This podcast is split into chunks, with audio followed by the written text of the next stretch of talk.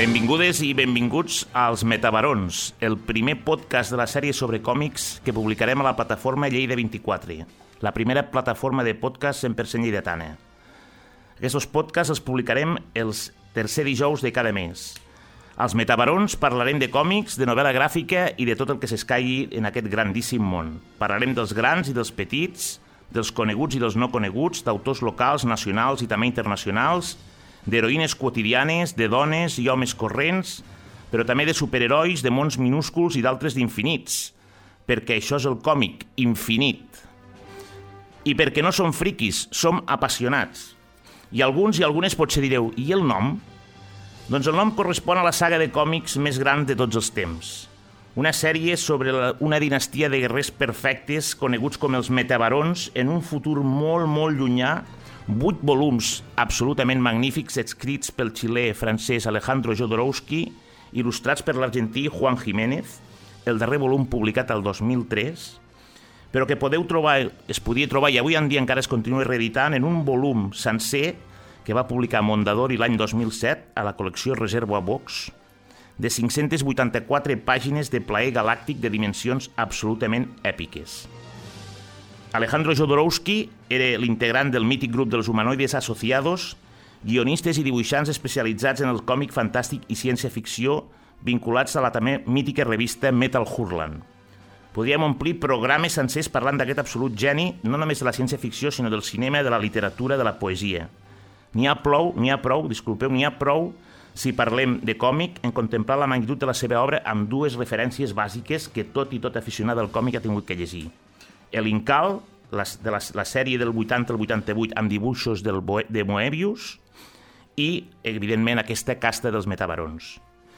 I Juan Jiménez, el dibuixant de còmic, un dels grandíssims referents, conegut mundialment, mundialment per obres com Estrella Negra, al 1979, Basura, 1988, Ciutat, 1991, i sobretot per la casta de los metabarones. Aquesta és la gran sèrie segurament la meva sèrie preferida i m'he permès el, el, el luxe de titular així aquest petit podcast, aquest petit raconet en el qual parlarem de, de còmics.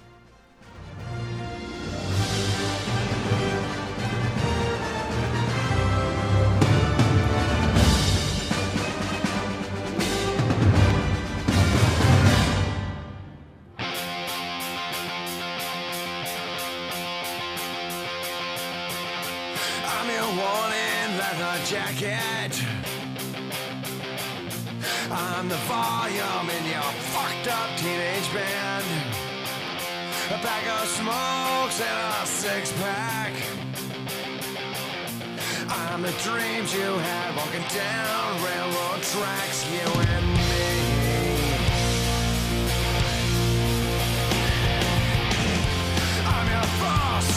Passem ara a presentar el nostre primer convidat en aquesta secció després d'escoltar la grandíssima cançó Don't Take Me For Granted del Social Distortion del disc Sex, Love and Rock and Roll del 2004. He de dir que cada cop que sento aquesta cançó tinc un orgasme, eh, ho he de dir, i ara mateix, no patiu, ja em netejaré l'acabar, però és absolutament espectacular. La cançó, de fet, és una obra mestra, segurament de la millor banda de rock and roll de tots els temps, amb la, a la veu de Mike Ness, que parla i diu una cosa molt senzilla. La cançó parla, es titula literalment, seria algo així com No em dongueu per fet, que voldria ser una cosa, literalment seria No us penseu que ho sabeu tot de mi, no us penseu que sabeu que em coneixeu.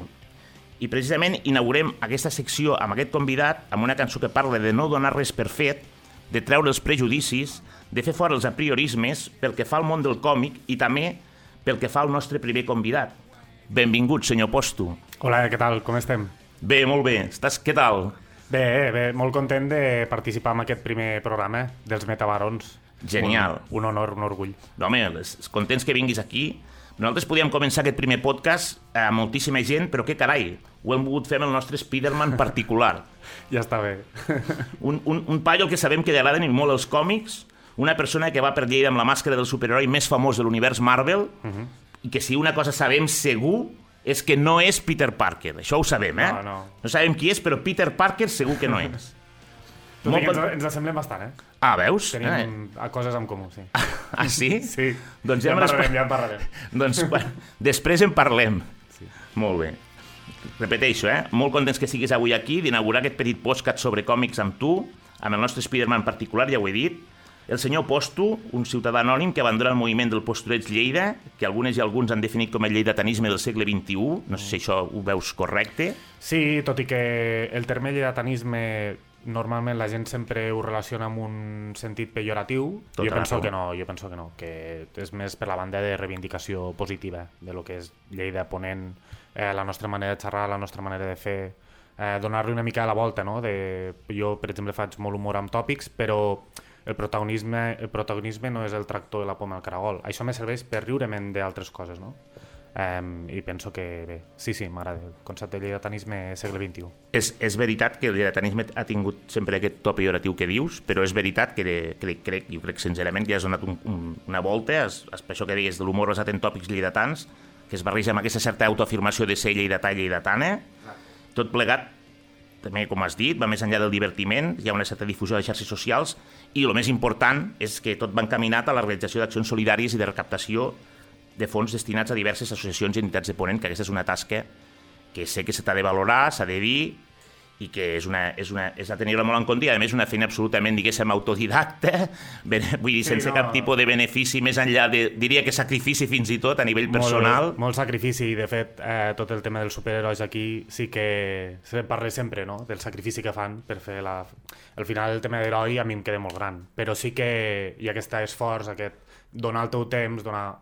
De fet, doncs, tota la gent que es dedica al del voluntariat no deixen de ser petits herois. De... El que passa és que a mi se'm veu molt i en canvi n'hi ha d'altres que no se'ls reconeix tant. Bueno, perquè també t'ha significat i de la teva estètica respon una mica, perquè és el que dèiem.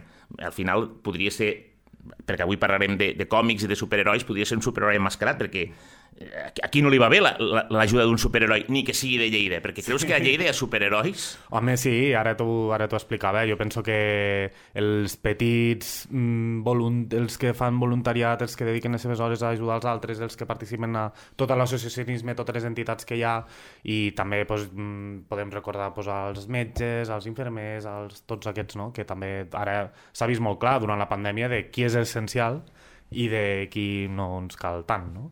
I per tant, jo crec que de fet, n'hi ha molts. Hi ha molta gent que dedica el seu temps i el seu esforç. El que passa és que jo tinc, molta, tinc molts seguidors i tinc molta difusió i sembla que tal, però no.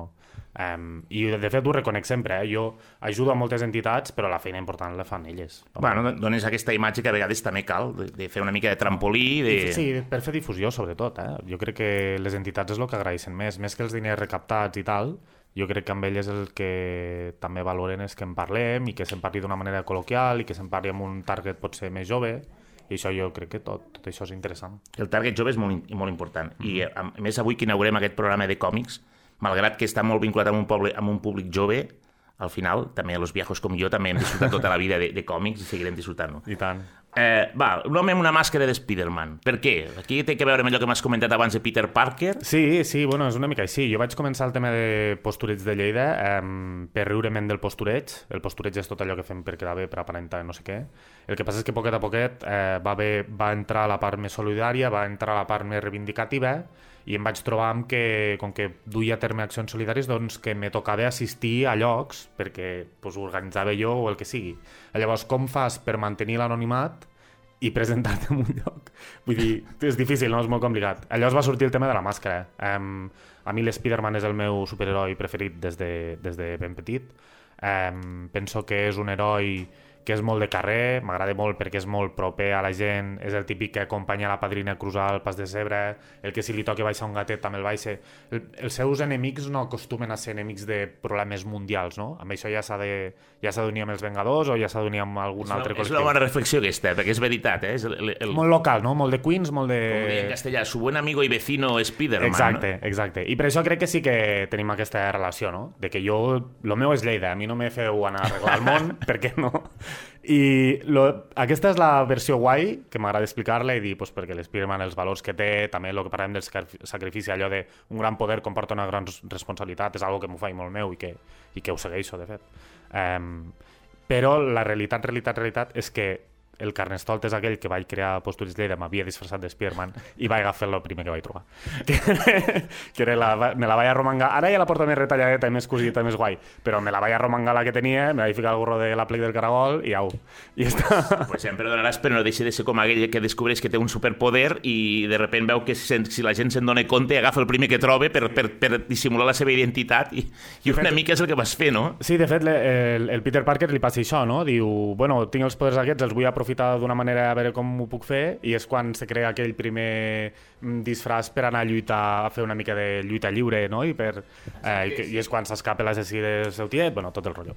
Um, I és això, és el primer... Si ara ho volguéssim arreglar molt més, però tampoc, tampoc no m'interessa fer-ho massa exagerat, no? Crec que ara amb les samarretes que tinc, que són samarretes solidàries, um, crec que és un símbol, no? I que la gent ja ho reconeix així. Ara no, pod no podria...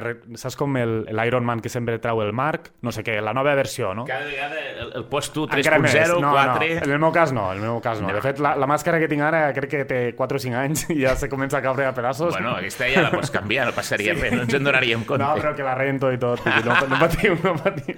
No, però és veritat que el teu uniforme bàsicament és, és aquestes ulleres, aquesta màscara i... I jo crec que és molt... Fins i tot la barba, eh? crec que és un... També, també és és una veritat. imatge que la gent ja té molt... que ja la veu i que seria estrany, no? Si ara m'afités o si ara me fiqués una màscara de Batman o me fiqués una màscara d'algú altre, no? Crec Home, que... de Batman ja la gent ja, ja es pensaria que està sortint la competència i seria una altra exacte, cosa. Exacte, no, seria no, una no, altra no cosa. m'interessa, no m'interessa. En Posto ens ha portat, ens ha portat aquí a l'estudi, com ha dit ben bé, ens ha portat una sèrie de còmics Sí, les meves relíquies, bueno, aquests són els... En tinc més, eh? Però aquests són com els que els que podrien destacar més, hi ha una mica de tot. N'hi ha, de, n'hi ha de l'Spiderman... I si vols, ara ho comentem una mica, Vale. perquè la pregunta era, era que per, primer començarem a parlar de còmics, Mhm. sobretot en aquesta secció, en aquest post podcast parlarem de còmics, de paper, i, però clar, com, com que avui parlarem, entre altres coses, dels còmics Marvel i dels que surtin, perquè aquí en aquesta taula n'hi ha altres que no són Marvel, um, doncs parlaríem de més coses, però clar, els, els còmics Marvel, evidentment, eh, tot i que la gent ara ha vist molt les pel·lícules, és, és obvi que és un còmic, és un paper, són novel·les gràfiques, i, i llavors una mica la pregunta anava per aquí. Eh, entenc que, que eh, el senyor Posto llegia còmics, Sí. en paper, de, no sé si de petit, de jove encara en llegeix, i anava una mica per aquí. Què llegeixes, què t'interessa? Explica'm-nos una miqueteta. Mira, t'ho explico. Um, el meu, el germà del meu padrí, del meu iaio, el meu iaio eren zaragozanos els dos, i ell comprava l'ABC, que no diu massa bé d'en ells, però bueno, compraven l'ABC. I dintre de l'ABC vindria el menudo ABC, i era un recull de petits còmics, hi havia el Mortadelo, hi havia Zipizape, però al final hi havia una part que era l'Spiderman, no? I sempre, sempre començava pel A final. l'ABC publicaven una revisteta Sí. on hi havia l'Spiderman. Sí. L'Spiderman de Marvel. Sí, sí, sí, l'Spiderman de Marvel. Això vol dir que pagaven drets a la Marvel, a l'ABC... Suposo, mira, Hòstia. bueno, aquí el, aquest recull que t'he portat era Sí. aquest format, eh? una mica com antiquat, paper de diari i així... I això sí, i això anava a, pues, amb, un, amb un dominical, era un dominical que anava amb, amb l'ABC. I allí és on vaig començar ja pues, amb l'Spiderman, Spiderman aquí, Spiderman Aquí, allà. perquè, perquè, perquè els nostres oients ho entenguin, ens ha portat una carpeta on hi ha retalls, Sí, de, com són- si fossin retalls de premsa, Molt, a- i a més bastant antics, el que passa és que estan amb color. amb històries, amb històries de... Sí. de... Dels orígens, eh? Mira, aquí surt Sí. el, el, el voltor, Sí, el sí, més sí. antic, la versió aquella que, que ell xu, xuclava els poders de, s'ha de, la gent jove. S'ha de dir que, que pels que ens agrada moltíssim l'Spiderman, por- sobretot és de l'època de, del John Byrne, del dibuixant, que és segurament el meu dibuixant de còmics Marvel preferit amb diferència. Jo a mi és l'època que m'agrada més, i de fet després en parlarem, suposo, més, però m'agrada Molt- més aquesta versió d'en ell. Molt Ah, bona, o sigui, el, Ara, ara tirem més cap al, cap, al, cap al Peter Parker més jovenet i tal. Sí. I a mi no, a mi m'agrada el que és una mica més, I- més i- adult. i- I, té i el- problemes una mica més i el, importants. i el John Byrne amb els, els, amb els dibuixos Spider-Man li va donar aquest toc, diria, el que ha dit ara, eh, el senyor Posto, més adult, i a més els dibuixos eren brutals. brutals, També sí, hi ha sí. la portada del primer número, Sí, sí, el primer número de Spider-Man. Exacte, del primer número que estava per aquí. Bé, en fi, Bé, que, en fi. sí, sí, una selecció de premsa, eh, en, a més a color, que Ah. Llavors, llavors eh, jo vaig començar per aquí. Reconec que no era el típic que tenia que anava a comprar els còmics aquests que eren així més primets, petitets, que això sí que tenia un amic meu, que en comprava molts i allò me'ls deixava i bueno, que estàvem allí, eh, li anava a casa seva. A més, ell, ell sempre tirava més cap a còmics més alternatius, de Dark Horse o de tal, i jo no, jo volia els de Marvel, i crec que ell em comprava només per a, Per ensenyar-me'ls a mi. I, I després ja de més gran sí que m'ha agradat pues, això, comprar clàssics que crec que fan bona col·lecció i que vesteixen i que Aquí ja ens ha portat una mica de tot. altres coses, altres la coses... The Killing Joke de Alan Moore. Clar, també això ja estaríem a DC, però que és un Sí, clàssic. V de Vendetta, V també de de Vendetta, de, Moore. ah, Vértigo, parlar d'V de Vendetta. Frank Miller de Sin City, després tinc lo de Marvel. Frank que... Miller, exacte, el grandíssim dibuixant de, de, de Batman, però que també amb Sin City segurament és de les millors sèries que he vist mai. Sí, A més, totalment. eh, ara que El, el cine no li fa justícia No, a lo en que és el absolut, còmic i el dibuix i A és més, increïble. Ara que es parla molt de la doble tinta, no? que és, és, eh, hi havia algunes edicions que eren totalment en blanc i negre, però hi havia aquell- només la sang en vermell sortia... És brutal l'estil i, És brutal. i Frank Miller realment. Jo te diré que és dels pocs que he col·leccionat, eh, a banda d'altres personatges que no són Marvel, per exemple, que m'agrada molt Hellboy, de, de, Mm. Ah, de, molt bé. que és boníssim, però que és veritat que Sin City és una obra mestra espectacular. També Sí. ens ha portat una cosa molt curiosa, que és Kikàs, Sí, del Mark Millar, que fa, fa una mica aquesta l'alternativa, no? Que és- Eh, també té la saga de Kingsman i bé.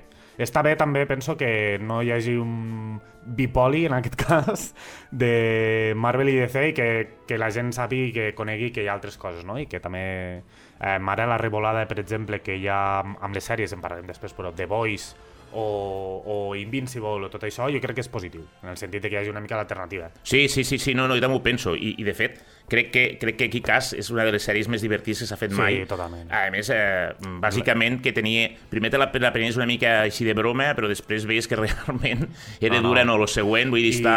I a més el personatge de Hit Girl, que per el valor aquest que li podem donar pues, també a la dona en el còmic, no? que, no és, que això és molt posterior, perquè al principi tot era Al principi tios. sortien sempre aquelles còpies femenines. Ara realment s'ha anat revaloritzant i ara ja... Sí. Sí. Bueno, s'ha anat revaloritzant, diguéssim que hi ha moltes més creadores i també hi ha molt més còmic.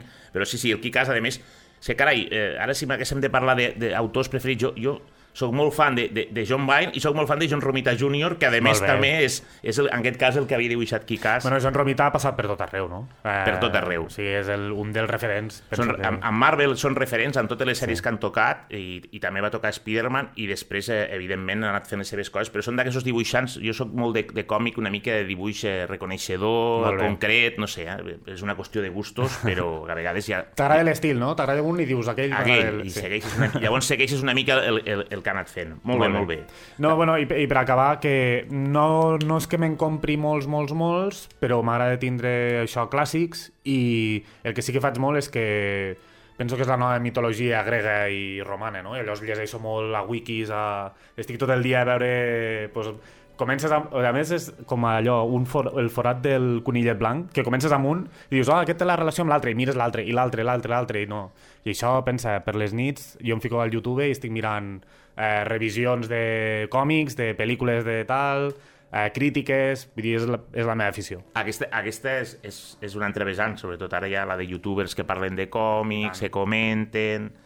Bueno, de fet, ara em direu ignorant, jo no, no coneixia un perso una persona de Lleida, el Paco, Paco Rodríguez, Sí, totalment. Que- un dels que- 100 influencers més importants segons la revista Forbes d'Espanya. Exacte, i jo vaig contactar amb ell per una altra cosa, que estic preparant de còmics a nivell més d'una per fer una revista, un dossier de, de creadors lleidatans i tal, i, i jo que pensava que era una persona aficionada al còmic, no desconeixia la seva existència, des d'aquí li envié una salutació perquè he parlat amb ell, però Home, l'has no, de convidar, l'has de no, convidar no, també. sabia, perquè- no sabia massa bé qui era i, i jo vaig parlar amb ell de còmics d'una manera molt així com nosaltres i després me'n dono compte és com aquell que se pensa que sap de cotxes, comença a parlar amb algú i llavors un dia descobreix que està parlant amb el constructor Ja, del ja, Ferrari ja, i tal, no, i dius... ell- I, i, em vaig, i em vaig quedar... Eh, em vaig quedar... El que, el que passa és que fa una cosa molt planera, però Molt. a TikTok, perquè suposo que el target també és molt més jove. Però sí, sí, home, és un, Bueno, és un expert, milió és un 700.000 expert. seguidors. És una passada, és una animalada. Això es diu aviat, eh? No, no, és una animalada. Una, una, i, I llavors, a més, jo tenia dos còmics que es veu que eren seus. Ah, sí?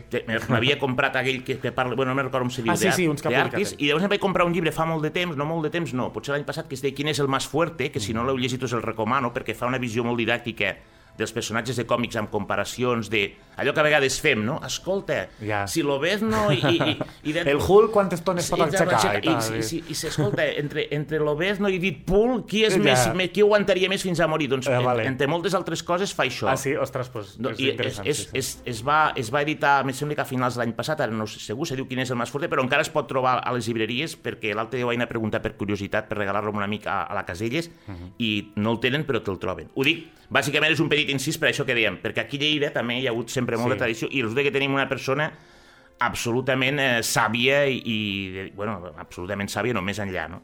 Però bueno, aquí estem el senyor Posto i jo amb, amb els nostres, les nostres Jo no en sé cosetes. tant, eh, però bueno. No, no, ni jo tampoc. Per això t'he dit que, que al final és una, bé, qüestió, és una qüestió d'afició, però que saps que, que la gent es pensa que aquest és un món molt determinat i hi ha gent que són realment I savis. El que el m'apassiona també és veu, conèixer això, conèixer gent que en sàpigui, que te n'ensenyi, que t'expliqui, que això també és, és part de la gràcia no? de- d'aquesta afició. Molt bé, molt bé. T'anava a preguntar com entres al món del còmic, però ja m'ho has explicat. Sí, una, més una o menys. amb aquest amic, entre el- entre la- l'ABC, el que el titular seria... El, és, és broma, és el, broma. El meu tio abuelo, si no, no, José María... Eh, No, eres, gracias a ABC, el posto eh, descubre a una, Spider-Man. mira, l'única cosa bona que... Pues sí, pues sí, pues sí. De fet, de fet estava, el, recordo ara que es va morir fa poc el Gallardo, Miguel Gallardo, Sí. grandíssim, i recordo Va que... ser company de classe del meu pare. Ah, hosti, pues, Sí, sí. bueno... Teníem bona dir, relació. Jo, veus, dels pocs personatges que sempre m'he extret de, de, del, del món dels superherois o de la novel·la gràfica més, més diguéssim, entre cometes, comercial, és sempre el Makoki, que també és un personatge que m'ha encantat. Mhm. I, I recordo que tenia un personatge que es deia Buitre Buitaker, que era super trencador, i el publicava a l'ABC. I jo Sí. pensava, com és possible? Vull dir que realment, a vegades... La... No, bueno, i si aquest és un altre meló per obrir, però el tema de la censura crec que era diferent no, abans. Sí, sí. A, a, Totalment. Ara hi ha una mica el tema aquest de la cultura de la cancel·lació, que és normal també, eh? perquè també som, estem molt més conscienciats de, de problemàtics Suposo, suposo que sí, però, però és veritat que... Però sí que no pega gens, sor- Makoki a la sor- No, no, no pega gens. I el 8 8 Tucker... Bueno, a veure, el 8 8 Tucker, el, el, el jefe era com un falangista i tal, però era l'altre el, que, el que li foté canya i tal, pensaves, bueno, en fi, que era un petit parèntesi per això, per això que dèiem. No, està bé també parlar d'artistes locals. Sí, sí, no, no. Eh, ja en parlarem, eh? Farem altres podcasts i tocarem més un tema, entre cometes, més, més proper. I la intenció, ja he dit al començament, és fer una miqueteta de tot. Però és que avui em feia gràcia, també, Sí, sí, perquè un dia vam fer broma per xarxes, no?, de que ens hem de trobar i parlar de còmics. Ho vam parlar, sí. I només puc agrair-li al posto que li vaig dir. Bueno, i em va vam, dir... vam mencionar UAU i, Sí, sí, i va, va- va colar, va colar. Va colar i llavors sí, sí, recordo de la gent de UAUs que els companys ens van dir, escolta, i llavors el primer programa podies fer això? I dic, vale, dic, puc convidar el posto? Perquè així ja, ja ho, ho matem i així ens trobem. Perfecte. Va, molt bé, molt bé, molt bé. Um, bueno, ja sabem com entres i ara parlem una mica d'això, els teus preferits més enllà de Spider-Man. Sí, a mi, jo reconec que sóc de... Soc més de, Barme, de Marvel. Um, tots... El meu, el meu preferit és Spider-Man, però, per exemple, després, eh, la saga... O sigui, tot, tot el món Marvel dalt. Però ara t'anava a dir que molts herois el que els hi dona valor són els enemics que tenen, per exemple. I el Batman, jo crec que la, el seu elenco de- d'enemics de, eh, seria el millor. L'Spider-Man no, no té massa enveja, eh? però el micromón que és Gotham eh, a mi és algo que m'atreu i tal. No, no pel Batman, que penso, penso que el Batman té el superpoder del plot, és això, el plot power, que vol dir que sempre guanya. No, tranquil que no li passarà res. Eh, però els enemics que té, eh, sobretot ja amb un nivell més psicològic o així, Eh, el personatge del Joker, per exemple, és brutal. Amb moltes llistes de els millors enemics, ja no, no només de còmics, sinó de novel·la en general, el Joker sempre surt un dels, un dels primers, amb Darth Vader i amb algun altre d'aquests. Um, I per tant, doncs, això. Però bé, com t'he dit, eh, no només és Marvel i DC, eh, m'agrada molt el que fa el Frank Miller amb Sin City, um, el personatge de Marv també és, trobo que és impressionant, eh, bé, en fi, una mica. I toco una mica tots els pals, però reconec que sempre és dintre del món més comercial, eh? O sigui, jo no he indagat massa a, a, a No, coses no, més, no, no, més ja, extres. Jo sempre he pensat, ja t'ho he dit, el còmic i la novel·la gràfica tenen moltes vessants. Eh, I jo, ja, ja ho he dit al començament, eh, per això he ficat, entre altres coses, l'he ficat perquè m'encanta el Social Distortion, m'encanta la cançó aquesta, però diu m'agrada molt perquè diu no donguis res per sentat, en aquesta vida es pot parlar de tot, es pot parlar...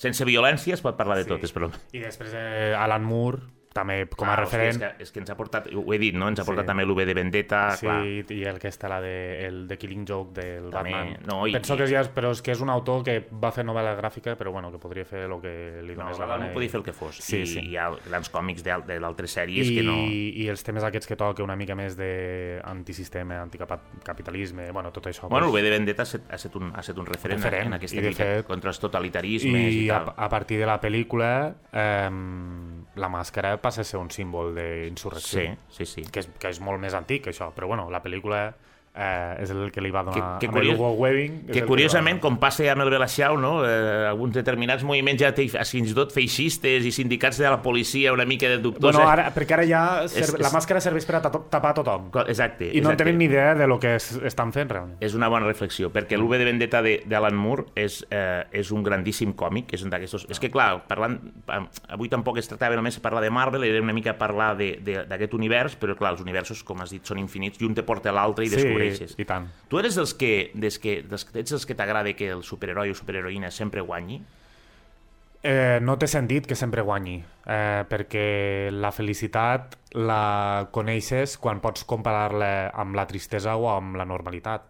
Eh, està bé que el superheroi perdi i el superheroi pateixi i al final és un, és un, és un tema de la construcció literària, no? Eh, allò de la caiguda del guerrer i quan... Est... O sigui, les...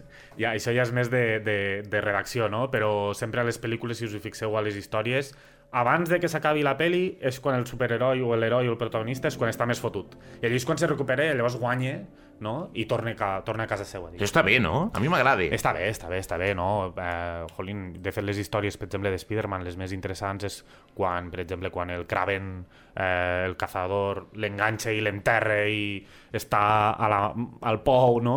I te'n volia parlar després, però també jo, per exemple, una de les històries més interessants de Spider-Man i que crec que fa el canvi de dir, ei, això és una altra cosa, és quan se mor la Gwen Stacy. Spoiler.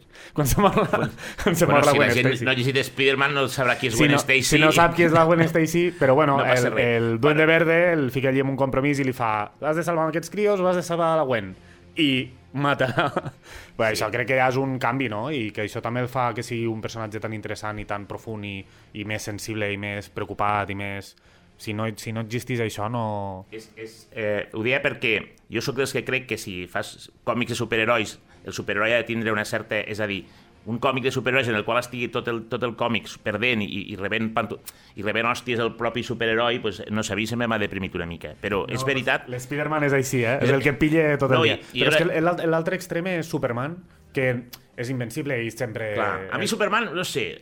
A mi no m'ha no No no anat. Tot i que ara no em facis dir l'altre dia vaig estar mirant un vídeo del, del, del Paco Rodríguez mm. i parlava d'un còmic, un còmic que es diu És un pájaro, em sembla, que Sí. parla, fa una nova revisió de Superman. Jo no l'he llegit, però el tinc pendent perquè la vaig descobrir, si ho diu ell ho he de mirar, en el qual fa una revisió del personatge i diu que és espectacular. Però jo era molt fan, per exemple, de Daredevil, encara ho soc, i era, i era un paio que, es, que rebella per totes bandes. Sí, sí, però és un dels que pilla sempre. Llegís el còmic i deies, home, alguna cosa... I és veritat que els personatges de còmic quan arriba un moment, els, els millors, ara penso el que deies, amb l'Spiderman, penso amb Daredevil i amb sí. Electra, penso, si ara em passo de fer amb tot el tema, el Batman i el Caballero Oscuro, quan toquen fons, quan estan destruïts i, i tornen, És que és la sort- gràcia. les és millors grans obres d'aquestos còmics, d'aquestos dibuixants, és d'aquestos la, autors han la sortit... capacitat d'aixecar-te sempre, no? I això és el, un dels valors més importants que ens transmeten. I, i les, exacte, i les grans històries, després parlarem de les teves sagues preferides. Bé, entenc així que entre Marvel i DC tries clarament Marvel, però no, totalment. no ets... Però no sóc anti ni molt menys. I, de fet, eh, al món del cine i les sèries sí que podríem discutir més, però còmics no. Còmics, si jo veig un bon còmic de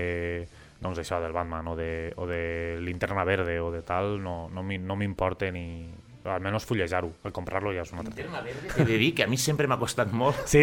entendre un, Bueno. tio, un tio que va amb un anell que, que fa mil formes i forces Sí, té, té el poder de l'honor, no de l'honor, de, com de les ganes de no sé què, i llavors amb allò pot generar tal. Però és molt interessant l'enemic que té, que és el Sinestro, que també era l'interna verde, i que ara ell, i llavors l'enemic el que utilitza és el la por, no? I llavors hi ha els colorets, hi ha diferents anellets de diferents colors, i cadascun utilitza pues, o un dels set mm, pecats capitals, o al revés, o més en plan bo. I és interessant tot aquest, aquest rotllo, no?, de, entre corpora... El corps és, Lantern Corps, és entre Sí. grups de policies... són com a policies galàctics Exacte, sí, sí, sí. bueno, van fer una pel·lícula però francament la vaig trobar molt dolenta El Ryan Reynolds, pobre... Eh, però, però és molt catxondo que després hagi set Deadpool i se'n foti d'ell i se'n mateix. foti d'ell mateix això, és, això vaig, vaig, és molt és catxondo. molt catxondo I, i a Deadpool ho pete, per mi Sí, ho pete sí. però és Bueno, veritat no, que vaig pensar està- hosti, va, és un, així, un actor que va néixer per fer aquest paper. Sí, sí. Bueno, és que després, després t'ho comentaré una miqueta quan parlem de pel·lícules, perquè hi ha un tema que m'agradaria socialitzar. Bueno, eh, eh, abans t'anava a preguntar per tres personatges claus per tu, però en aquest cas de l'univers Marvel, Sí. un ha llegit que és l'Spider-Man, Sí, clar, un... però és que l'Spider-Man penso que està per sobre de tots, en el sentit de que, així com a DC sí que és molt clar que hi ha la triada de Superman, Batman i Wonder Woman, és claríssim, i que són els tres, el Power 3 de DC, amb, amb Marvel és molt més complicat perquè hi ha grups que són molt importants. Els X-Men, en tot, Ah, que tots clar. ells, Jo- és molt interessant. Els Quatre Fantàstics, com a grup, és molt més important. Els Vengadors, per una altra banda. Eh, els Illuminati, els no sé què... Allò és molt difícil triar-n'hi només tres. però ara no? triem ni tres amb personatges allò sols. Vinga, va, deixem els grups. I els... Jo dit l'Spider- l'Spider-Man L'Spider-Man sí o està sí. clar. Eh, després diria el Charles Xavier. Ah, també, ostres. també per lo que et comentava de enemic interessant, eh? O sigui, el- l'heroi també el que el fa molt interessant és el seu enemic. I Charles Xavier tens el, Mag el Magneto, Magneto. que la seva relació, que no és ben bé d'enemistat pura i dura, eh, sinó que... al Eren amics, que- de fet. Sí, eren amics. Eh, fa que aquesta relació sigui molt interessant. I després pues, tenim el Reed Richards, dels Quatre Fantàstics, Mr. que, Fantástico. Mr. Fantástico, que no acaba de ser un heroi, heroi, heroi. De fet, eh, a moltes sagues esdevé el dolent per intentar arreglar, per intentar fer el bé, acaba sent el dolent perquè se perd en aquest en aquesta...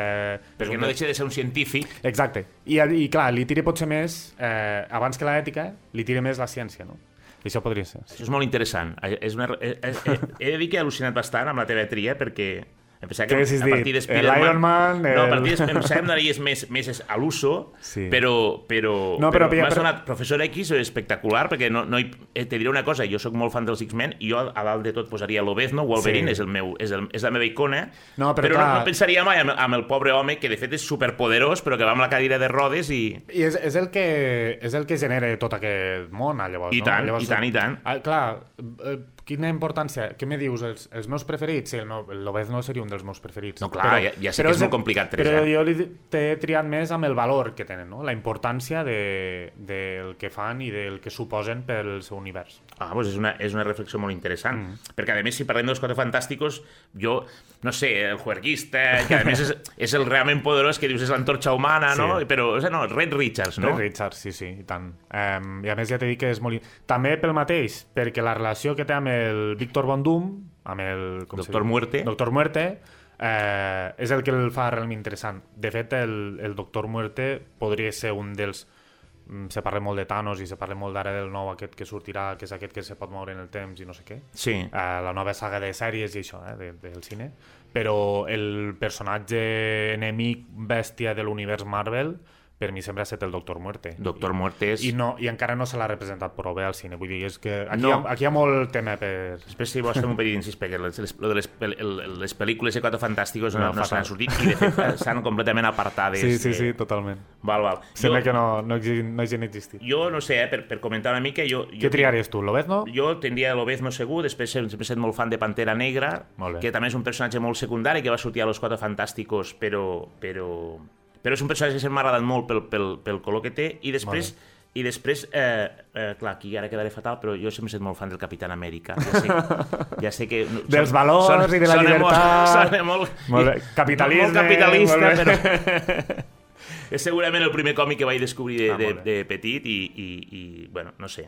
I després també, eh, amb l'orgull de com s'ha anat representant, perquè trobo que també ha fet una evolució, però clar, eh, el Capitán Amèrica no deixa de tindre aquests valors, aquests hasta Amèrica... Sí, bueno, però ell de fet que crec que s'oposa bastant, vull dir, al final també és el primer que critica quan el govern no fa el que hauria de fer, el que passa és que clar, és un símbol de tot això, no? de l'americanitat, que Sí, a vegades sí, sí, sí, no, no, també està- té un sentit una mica estrany. És, és, és un personatge que trobo que... Després trobo que ha evolucionat bé amb el temps, però, però en fi. Eh, jo t'he dit que, que m'agrada molt que ell doni prioritat a l'amistat, a creure's al, al company, a, no?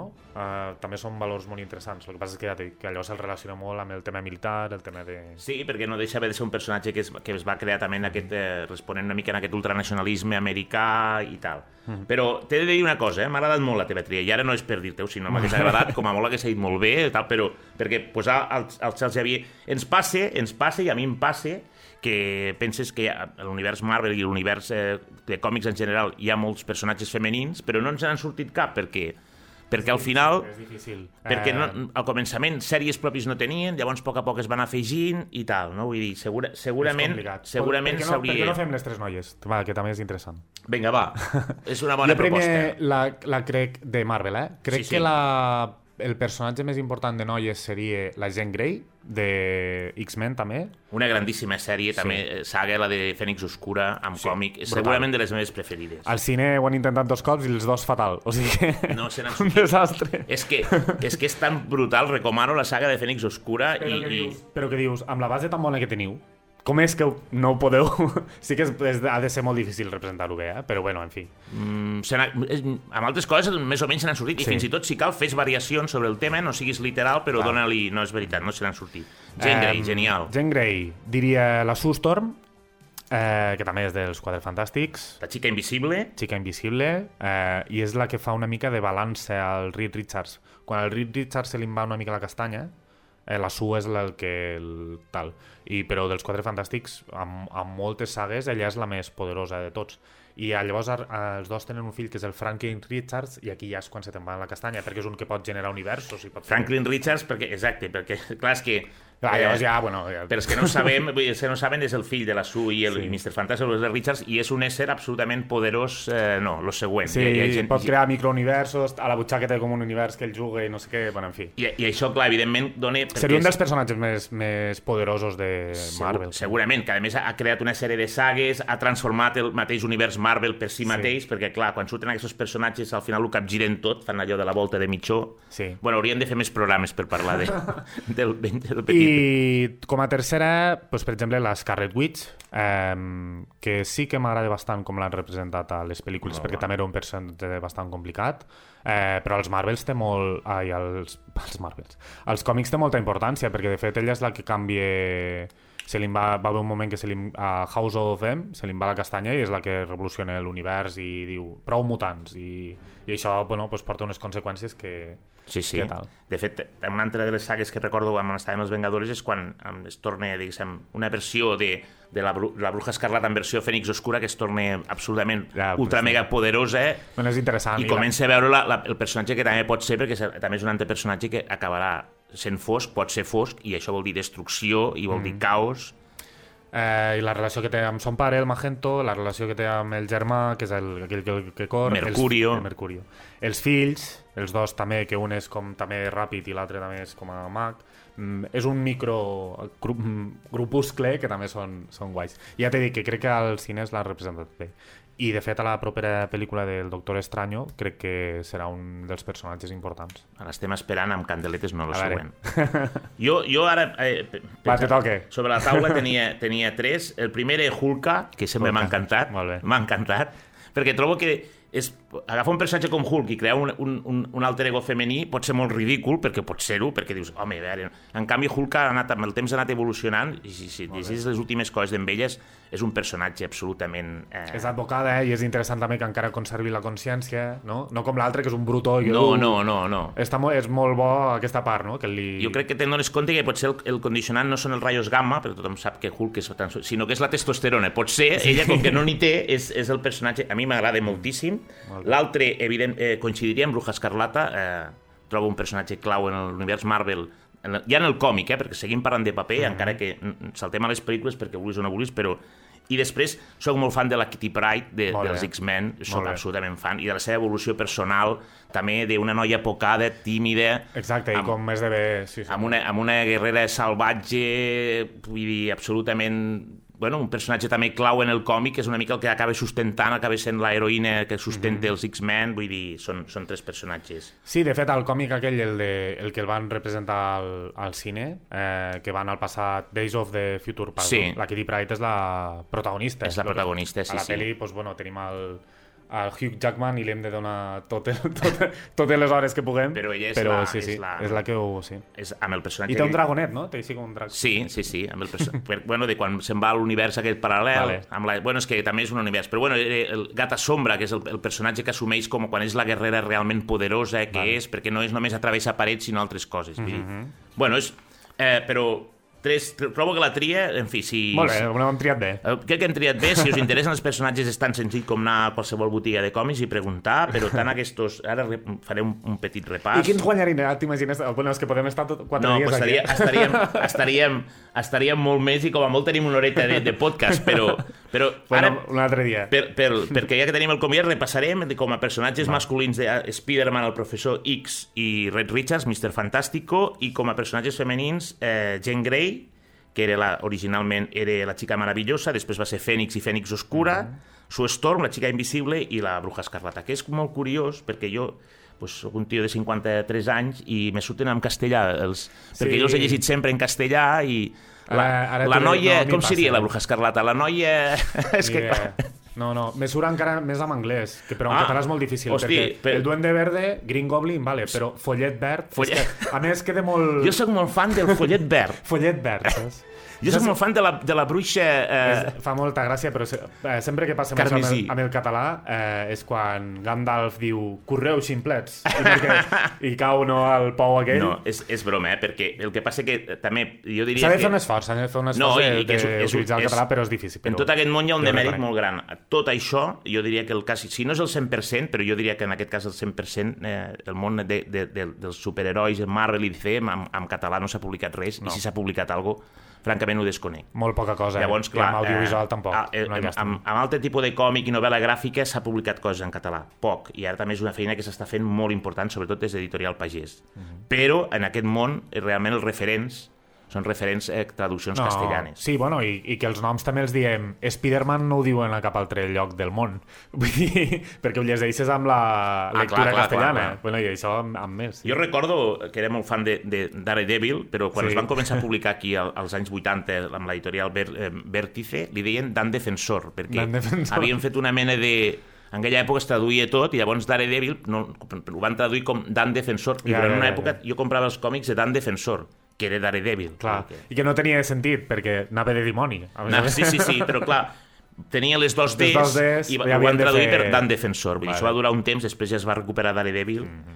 eh, alguna, mm, tornem una miqueta al fil. Eh, alguna història en concret que recordis, una saga que t'hagi marcat? Abans has començat a apuntar alguna cosa sobre... Em sembla que era el tema de l'Spiderman i la mort de Gwen Stacy. Sí, sí, n'he parlat. Jo crec que aquest és un dels, dels punts importants i que et diu que et demostra que Norman Osborn, el follet verd, amb el nom follet verd... Que m'agrada molt, eh? T'ho dic en Sí, sèrio. follet verd. El follet verd. El follet verd. Bé, en fi, eh, que potser semblava un personatge una mica més grotesc i humorístic, i no, realment és un malparit.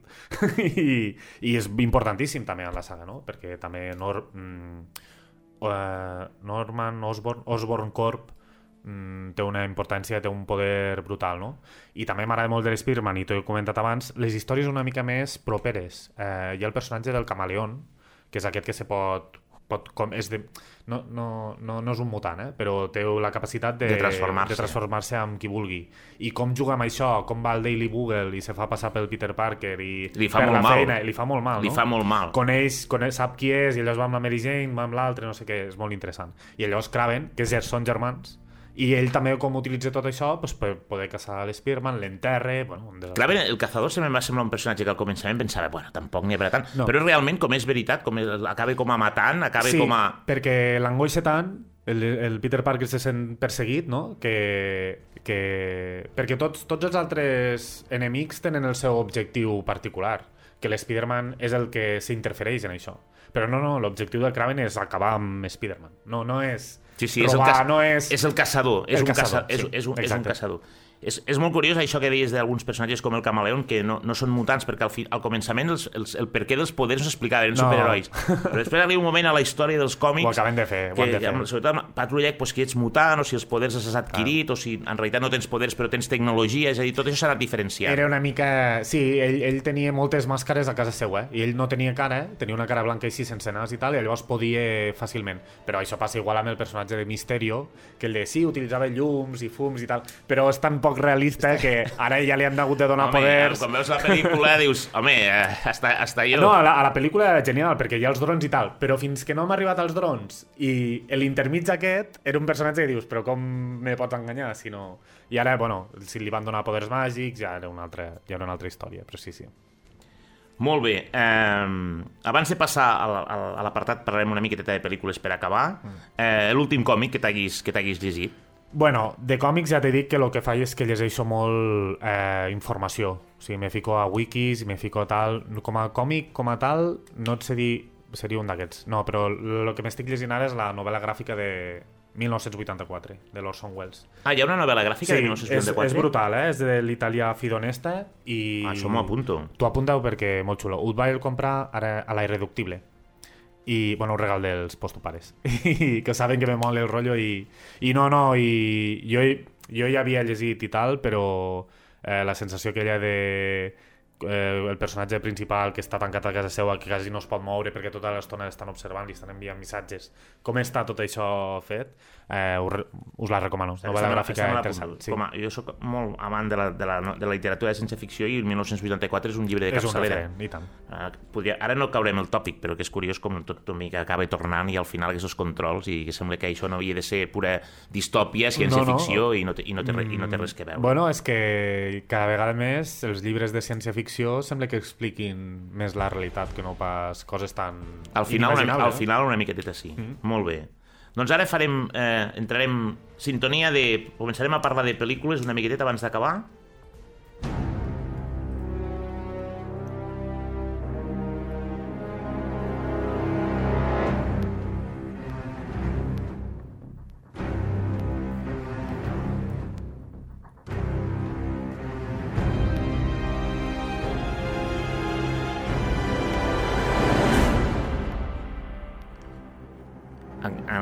En, aquest, podcast parlem, parlem i parlarem de còmics, i parlem i parlarem de paper, i parlem i parlarem de tinta negra i de color, d'autors i autores.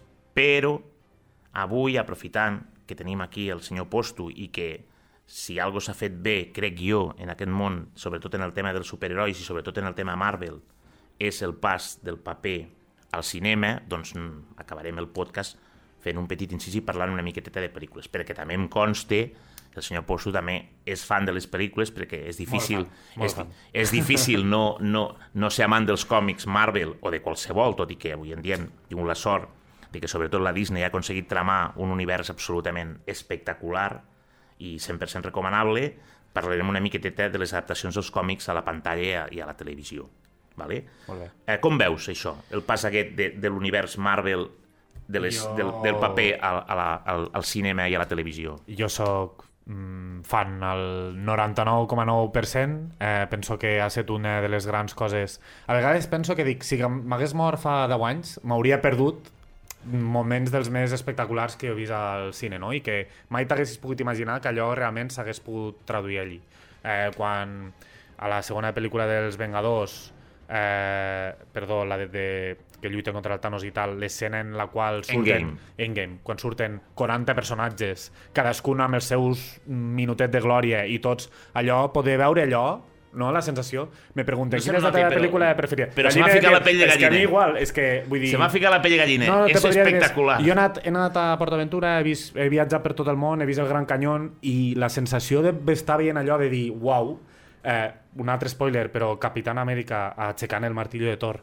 Host, Que saps, que saps, perquè a l'era d'Ultron el tio una mica Sí, l'aixeca mou una mica. i mou res, dos mil·límetres És a dir i penses, que- això passarà. Això eh, crec que som afortunats per viure aquest... El que passa és que també té el seu, té el seu punt negatiu i, per exemple, pues, Scorsese això en parla, de que al final hi ha un excés de, de pel·lícules d'herois i potser sí que és una mica cert. El post... Nosaltres anem a veure les pel·lícules al cine, anem amb la família, i el postopare se queixa una mica de que totes les pel·lícules que anem a veure totes són de superherois, perquè sense voler pues, va saltant d'una a l'altra i, Jo, i tal. jo, jo he de dir, i ho he de dir perquè li he demanat a, a la meva filla petita, la Berta Gavarrell, que la cito aquí perquè, perquè la, la vaig fer fan, o sigui, l'he fet fan dels còmics. Gràcies a les pel·lícules i ara és, eh, sempre que quedem anem a veure les pel·lícules i anirem a veure i ja estem esperant ara el Doctor Strange i les hem vist totes, les hem revisionat totes i la Berta, també la Bruna, la, la, la meva altra filla, però a nivell de la Berta que està invadint, sobretot si fas alguna de còmics, Vale. Dona, dona el meu nom perquè... I des d'aquí, Berta, bé, una, una abraçada i la un petó. saludem, saludem a la Berta. Però és, és, és així, vull dir, les coses com siguin. Si tu tens un còmic espectacular, una saga espectacular, com qualsevol, la mateixa història del Capitán Amèrica, i ho passes a la pantalla i no funciona, no funciona. Aquí s'han fet bé les coses, és així. S'ha fet molt bé. Estàs d'acord? I, i, sí, i tant. I, I la relació entre diferents pel·lícules, no? I que tot estigui una mica interrelacionat. I la participació de personatges que no són protagonistes, però també els fiques a les altres pel·lícules. Realment eh, s'ha fet molt bé. Kevin Feige, eh, un crac, Um, I per això, pues, sí, sí, molt content. I en canvi DC, Favreau. en DC intentant imitar-ho, pues, no, no se'n surt. Aquí, aquí, aquí jo crec que amb això no hi ha... Vull dir, senzillament no és que no hi hagi color, és que no, no. No. sé, no, no se sap. I llavors, abans, jo te volia comentar si estàs d'acord amb mi, és que crec que una de les... O sigui, aquí hi ha una sèrie de personatges, com has dit, Kevin Feige, el, el John Favreau, gent que s'ho ha treballat, que coneixia el món i, clar, ha fet una expansió realment verídica. Les tecnologies acompanyen, però hi ha d'haver un argument. No sé si estàs d'acord amb mi que la tria dels actors de totes les sagues, les pel·lícules de Marvel, sobretot dins de Disney, és a set espectacular. Sí. I és una mica la clau de l'èxit, vull dir... Algú s'imagina Iron Man sense el, el, el Robert Downey Jr.? No és impossible, no? Eh, i Perquè sempre he fet per ell el paper, eh, que sí? Bueno, de, de fet, és que ara els còmics és Robert Downey Jr. És a dir, han hagut, hi ha molts personatges que han acabat... Eh, eh, els han, la fisonomia tot els han canviat per acabar sent el- l'actor de lo bé que, que ho ha fet, no? Sí, sí, penso que, excepte contades ocasions o coses que a vegades a mi me grinyolen una mica, però ja perquè ja és Com per l'excés de... A veure, per exemple, eh, Ant-Man, és, eh, hi ha l'Scott Lang, el, el, el, el Michael Douglas és l'altre L'altre, Ant-Man. l'Ant-Man original... L'Ant-Man original, però que realment no era. Eh, als còmics és un tio que és violent i que casca a la, a la, a la vispa. Vull dir, bueno, han fet la versió Disney. Bueno, clar, segon- clar. Perquè no tot es pot fer tal, no? Però, home, el, el, el Paul Rudd me sembla un actoràs, m'encanta i m'ho trobo molt divertit. I també està bé que hi hagi diferents versions, no? Que hi hagi pel·lícules com una mica més serioses i que n'hi ha altres, una- unes altres pues, més de palomiteres i això. No, està bé, però fins i tot les més palomiteres crec que poden superar qualsevol cosa que hagi fet de fer, perquè jo intento pensar en algo que s'aguanti una mica, perquè, vale, la primera Wonder Woman la vaig veure. Bueno, ja no m'agradava massa, però, però lo de la Liga de la Justícia és que Ja, no s'aguanta absolutament per enlloc. No, bueno, no. DC tenen, tenen la saga de Nolan i amb això és amb el que sobreviuen. Ah, bueno, sí, clar. Això és amb el que sobreviuen Clar, i bueno, que... bueno, eh, És que eh, abans d'entrar... sap greu ser fanboy, però amb això, o sigui, ara, i llavors allò és intentar tothom copiar allò, no? I a veure, pues, lo de fer els personatges realistes, tot molt focs, tot molt negre, i llavors penso que ja s'han passat. I Perquè que... tens ganes de parlar de l'última pel·lícula de Batman, Tinc no? La de... moltes ganes, perquè em va semblar un desastre. Te va, te, te va agradar? Ens queden uns 10 minuts. Te va agradar la Eh, pel·lícula?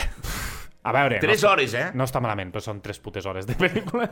I, i no, no. Eh, bueno, el que me comentava abans, que el Batman té el superpoder de que sempre guanya i aquí amb aquesta pel·lícula no t'expliquen com és possible de que se carregui a 12 tios, de que sense dormir sempre estigui voltant i que no sé què, a les altres, almenys a Nolan te diuen, bueno, és que el van a entrenar, se'n van allí al Pau del Ras al Gul... Bueno, és, és com si això s'ho hagués saltat, eh? Ja, no, no passa res. S'ho hagués saltat. No cap, no sent- si tu estàs pintant el Batman jove i no... Pues fes-lo entrenar, fes-lo dormir... No sé. bueno, en fi, eh, coses de... l'escena del cotxe totalment gratuïta, no calia... Eh, I bé, i, i d'altres coses, d'altres coses. Jo vaig passar una bona estona, però primer... No, no, em- em de, vas- te, parlo, te parlo dintre de No, que... no, no, no, però estic molt d'acord amb el que dius. Hi ha, hi ha, escenes, en l'escena aquella que sembla que l'han derrotat, que cau, però després s'aixeca i torna a lluitar. Eh, totes formes, se, tire, se tiren para, amb allò amb la, a la delta i se fot una hòstia del mil ahí no passa venga, ja eh, el, um, Marvel te venen la moto i te diuen, bueno, és que aquest té superpoders i llavors dius, bueno, vale se, cau, però, però no passa res perquè d'allò Jo- però jo- allí Jo crec estic molt d'acord amb tu, que han, han viscut de l'univers Nolan i que eh, aquesta pel·lícula no està mal, però que també te diré que és, el, allarga, és llarguíssima, no, amb dues hores haguéssim fet. També tinc la sensació que d'aquí no res ens en oblidarem, tot i que pintava pel, pel final, bueno, no farem spoilers pels que Sí. no l'heu vist, però que la cosa continuarà i tal. sí, no crec que sigui allò que es, estic d'acord amb tu, no crec que transcendeixi més que... No, no, i, i, ho, ho estan intentant però no se'n surten els personatges i, i repeteixo, eh, crec que és una qüestió de que, de que han triat una, o sigui, els arguments els han sabut adaptar hi ha una sèrie de, de gent primer treballant abans de treballar perquè Disney no va acabar més fent que una mica que acabant que acaparant una sèrie de personatges però mm. hi ha una sèrie de persones que sabien que coneixien els còmics que els han adaptat ah, la tria d'actors i actrius és espectacular perquè Sí. també és, és l'essència i això fa que el producte sigui redó Penso que el més important és que allò ho faci gent que s'apreci el còmic, que no sigui un productor de cine qualsevol. Clar, sinó clar. És gent, Jo- Tu veus que el Kevin Feige sap de lo que està parlant, li encanta i venga, i anem-ho a fer bé, no? En canvi, quan allí el que fiques és un tio que el que vol és guanyar diners i a costa de lo que sigui, pues vale. No oblidem que, que les primeres pel·lícules de... Jo, jo diria que la primera pel·lícula de Marvel com a tal, amb la Disney... Bueno, en aquell moment no era la Disney, sinó era que seria segurament Iron Man, la del 2008, perquè s'havien fet altres coses, però allí és on comença una mica tot. Aquí hi havia l'Stan Lee. Vull dir, que bàsicament és la persona... Qui no sap qui és l'Stan Lee, és la persona que va crear eh, Marvel. Així, Sí. tan senzill. Clar, tindre algú que al darrere que comença a centrar el món del cinema d'aquesta manera, això és una garantia. I crec que avui per avui està anys llum de tot el que fan. Per anar acabant, per anar acabant, perquè... De, de Sony ja no cal que en parlem. Bueno, és que, bueno, clar, eh, no sé si heu, si heu, si heu vist eh, l'última, la del vampir, que ara no... no l'he no vist encara. No sé si la veuré. Bueno, Es- Espero bueno, que surti a Bueno, Netflix. jo te dic, mira-la, perquè, Vale, vale. perquè com va... És que, clar, aquí, com va passar Spider-Man, eh, algú No, ha, de, que- ha descobert que aquí el que s'ha de fer és, és juntar universos, perquè si no, no té cap sentit, perquè no té cap sentit. Vull dir, no pots parlar de Venom i no parlar de Spider-Man, Ja, però, ja. clar, com que això és una qüestió de... De pasta, eh? Sony i va que- fer diners. So, pues Sony va comprar el personatge de, de, igual que va comprar els X-Men i va comprar Venom, pues, clar, no podia tenir Spider-Man perquè ja això sembla que s'estigui. Bueno, eh, ara mateix no me'n recordo. Mor Morbius, si et ve de gust, mira-te-la, no està mal, Molt i tot i que és una pel·lícula de Sony, però diguéssim que al final passa algo que veuràs que els Vale, universos, i aquí ho deixo per a... Vale, vale. Bueno, di, va, la, la teva, de tot l'univers Marvel així passat al cinema, una pel·lícula. Ja ho sé que n'hi ha moltes, a mi em també seria, però una. Ehm, Una que va sortir del cine i vas dir... Bueno, pues no és la que m'agrada més, però crec que la de Civil War, Oh. eh, quan, és, quan comencen a trobar personatges i s'enfronten entre ells i tal, per mi ja va ser un punt allí guai. Eh, però, per exemple, l'última de Spider-Man. És que de, saps què passa? Que és una mica com ser del Lleida, que pues jo veig l'Spider-Man i m'encanta. I quan ja, spoiler, spoiler, spoiler, quan se troben els tres i els moments aquells brutals dels tres relacionant-se entre, ells me sento molt identificat també perquè estan parlant de coses que jo les vist no? del tema de la màscara, de com ho viuen de si... i per això però no, no sé, me costaria molt triar molt La veritat és que és un bon moment. Jo, jo sóc molt, molt... M'agraden moltíssim i segurament la saga de, de, de, de, de Thanos, eh, Infinity Wars i Endgame, sí, jo diríem que és el que culmina el procés, però la pel·lícula que em va al·lucinar quan vaig sortir del cine era, era, era Winter Soldier. Va- Jo vaig, Winter sur- Soldier. jo vaig sortir del cine amb Winter Soldier perquè em va semblar una barreja entre les pel·lícules clàssiques de cinema, allò polític, de, amb el Robert Redford allí, Sí. amb el personatge, amb el personatge de, De de, fet- de Soldado d'Invierno, que no de...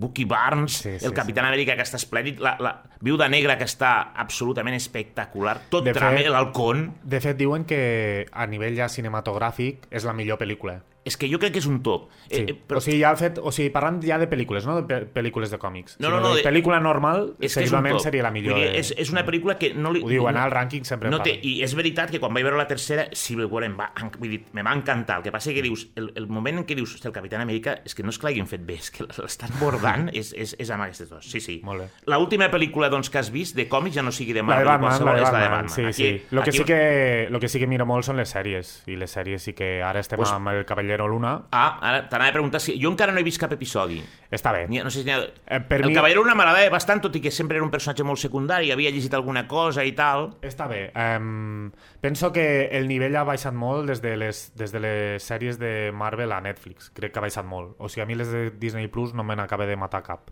I aquesta, bueno, és, seria de les millors, però tampoc no, no té res a veure amb Daredevil ni Punisher ni...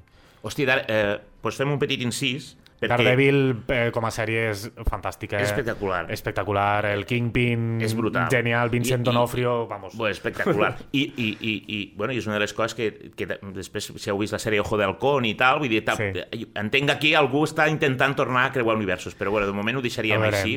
Però és veritat que, que de, de Netflix, eh, Daredevil és una sèrie que jo no, no, no tinc massa constància que la gent conegui massa, i, i crec que va ser de les primeres que va fer l'aposta aquesta de sèrie, és I tant. absolutament espectacular. Perquè també les sèries de DCRs, l'Arrowverse, no, No, no, vaig me crida intentar, gens. vaig intentar Jo Flash intentat i no. i vaig intentar Res. eh, Fletxa Verde Jo, i la veritat és que no. Titans i no... Uf, Titans ara la veuen les meves filles, Sí. i, però no m'acaba no m'acaba no. de fer el pes. A mi No, me va encantar... O sigui, Daredevil, Daredevil està en un nivell molt superior, superior als va altres. agradar Jessica Jones, però sobretot la primera temporada, la segona i Sí. després la tercera ja van ser diferents.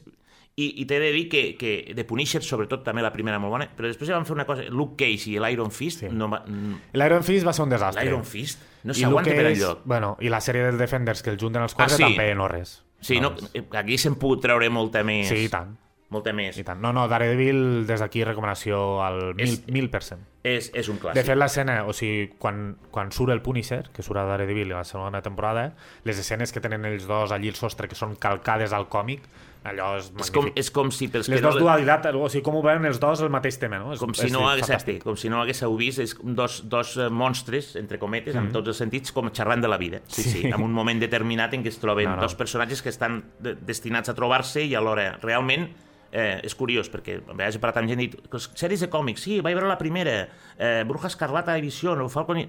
No, no, la primera que jo recorde de veritat és ser Daredevil, Daredevil, i és i tant. espectacular. El que han fet després Lo de Netflix... Disney no m'ha no Bueno, no me crida massa. No, bueno. Jo crec que el, el que fan una. A mi l'última aquesta d'Ojo d'Halcón, no he vist encara Cavallero Luna, me va, me va semblar divertida. M'agrada més el que, el que planteja Mhm. i les altres, bueno, la de Loki, per exemple, uf, surts una mica amb una palla mental Sí. que... Bueno, aquí és on presenten... A... És que ara no em ve el nom, però... Pre- El Kang.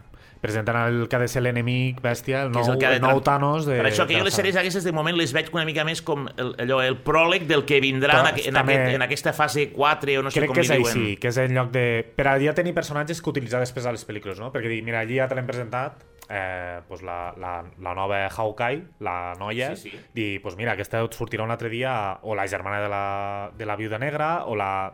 No? És per a donar-los ítems en lloc de malgastar-lo amb introduccions a les pel·lícules. Això Clar, també està clar. bé. Jo, jo ho entenc així. I I ho veig molt clar també a, a Falcon i el Soldado d'Invierno, que surt el Capitán Amèrica al con, Sí. que surt el, el Patriota, aquesta mena de Capitán Amèrica una mica més, més anat de l'olla... Sí, sí, sí. sí. Bueno, i que tiren cap a fer com a la versió eh, negra dels Vengadores, no? Amb el Sí. Patriota i amb altres Ex- renegats. ex- De fet, existien. Sí, Ara, sí, eh, existeix. existien una mena de Dark, Dark- Dark, Avengers, sí, es sí, deien, això. i hi havia Exacte, una sí, sèrie sí. de personatges que eren en principi superherois, però diguéssim no coneixien el límit, que és una mica el, el, el personatge de, de, del, del, del Patriota eh, a, a, a, a la sèrie aquesta de Falcon i el La germana de la viuda negra està germana de la. Viuda Negra, sí. Bueno, n'hi ha, n'hi haurà uns quants que acabaran allí. Jo, jo crec que va, va, per, va, Va per per aquí. aquí, sí. Molt bé. Val, doncs eh, fins aquí. Eh? Molt interessant. Fins aquí el primer podcast sobre còmics per a la plataforma Lleida 24, gràcies a la bona gent de WoW Ràdio i sobretot gràcies al Postu per haver vingut jo sabia que sabies de còmics, però ara sé que en saps més de No, còmics. Jolín, i tu sí, també, No, noi. no, però, però ha estat, Moltíssimes gràcies, ha estat- estat una estona... Pensa que no em puc parlar amb massa gent, no? Jo Això. tampoc, jo tampoc. I quan me van oferir i llavors això me vaig dir, me saps mola què? molt. Me pots convidar un cop al mes, tranquil, que... Ho faria, eh? Perquè si te'n dones compte han, han quedat moltes coses a Sí, l'aire i sí. podríem parlar Bueno, de temes... Cada mes no, però quan vulguis Bueno, no, no, no, te dic una cosa, ho faré un altre dia si et sembla bé. No, Molt bé. no, no abusaré de tu, perquè, Vale, vale. però, però, No és, passa- és, però jo encantat, però realment és un tema que És m'encanta i veritat que- que... I, i també dis, disculpar una mica la gent que ens pugui escoltar, perquè a vegades donem coses per sentades o coses que creiem que se saben i no, però poquet a poquet anirem també afinant una mica més personatges, històries, no de només del Marvel, sinó del que sigui.